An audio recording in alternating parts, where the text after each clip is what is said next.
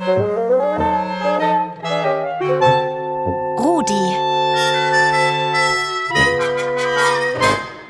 Der rasende Radiohund. Ich weiß nicht, wie es euch geht, liebe Kinder, Damen, Herren und Welpen, aber ich bin in letzter Zeit ständig müde.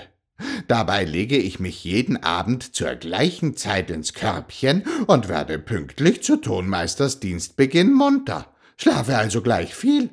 Geht's da nur mir so oder steckt da mehr dahinter? Also das ist nicht nur dein Eindruck, lieber Rudi. Es ist so, dass wir im Herbst und im Winter oft müder sind als im Sommer und im Frühling. Darf ich vorstellen?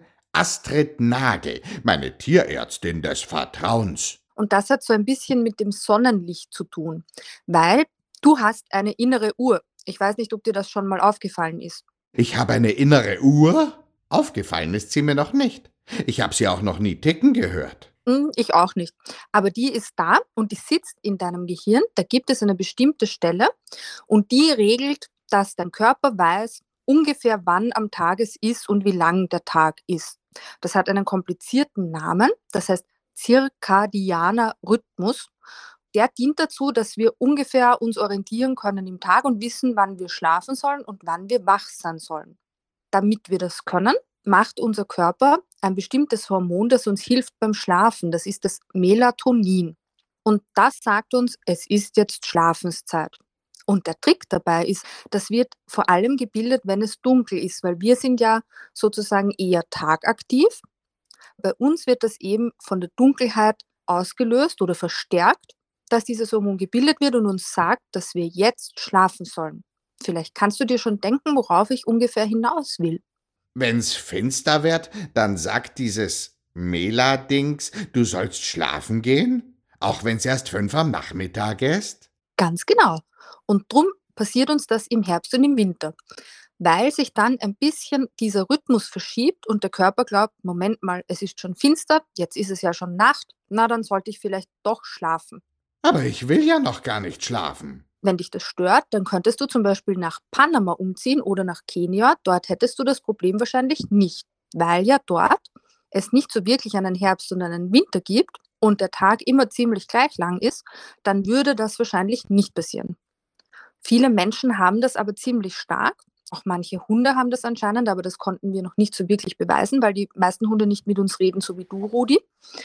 Dass sie dann im Winter sozusagen zu viel von diesem Melatonin haben und die ganze Zeit schlafen wollen und eher so müde sind und ein bisschen lätschert und sich nicht so gut fühlen. Beim Hund kann man das natürlich nicht so deutlich sagen, aber da gibt es auch Hinweise, die man merkt, zum Beispiel, wenn der Hund gar keine Lust mehr hat, spazieren zu gehen oder einen zu begrüßen. Also wenn du, Rudi, den Tonmeister mal nicht mehr begrüßt, das könnte zum Beispiel ein Anzeichen sein, dass du depressiv bist. Nein, Astrid, so müde bin ich nicht. Kann ich eigentlich sonst noch etwas dagegen machen, außer ans andere Ende der Welt zu ziehen? Ja, also es gibt sogar was ganz Tolles, was man dagegen tun kann und das gehört zu deinen absoluten Lieblingsbeschäftigungen. Meinst du Essen? Nein, ich meine spazieren gehen und zwar bei jeder Tageszeit und bei jedem Wetter. Stimmt das? Ja, aber warum hilft das gegens Müde sein? Weil vor allem, wenn du während des Tages hinausgehst, dein Körper merkt, es ist ja hell. Und dann bekommst du diesen Lichtimpuls, der dem Körper sagt, du brauchst eigentlich gar nicht so viel Melatonin bilden, du brauchst eigentlich nicht schlafen, es ist Tag.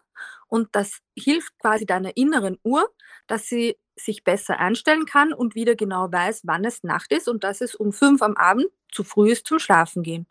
Spazieren gehen hilft dir außerdem, weil es deinen Kreislauf ankurbelt und du dich dann wacher und munterer fühlst. Und das ist ein zweiter Nebeneffekt.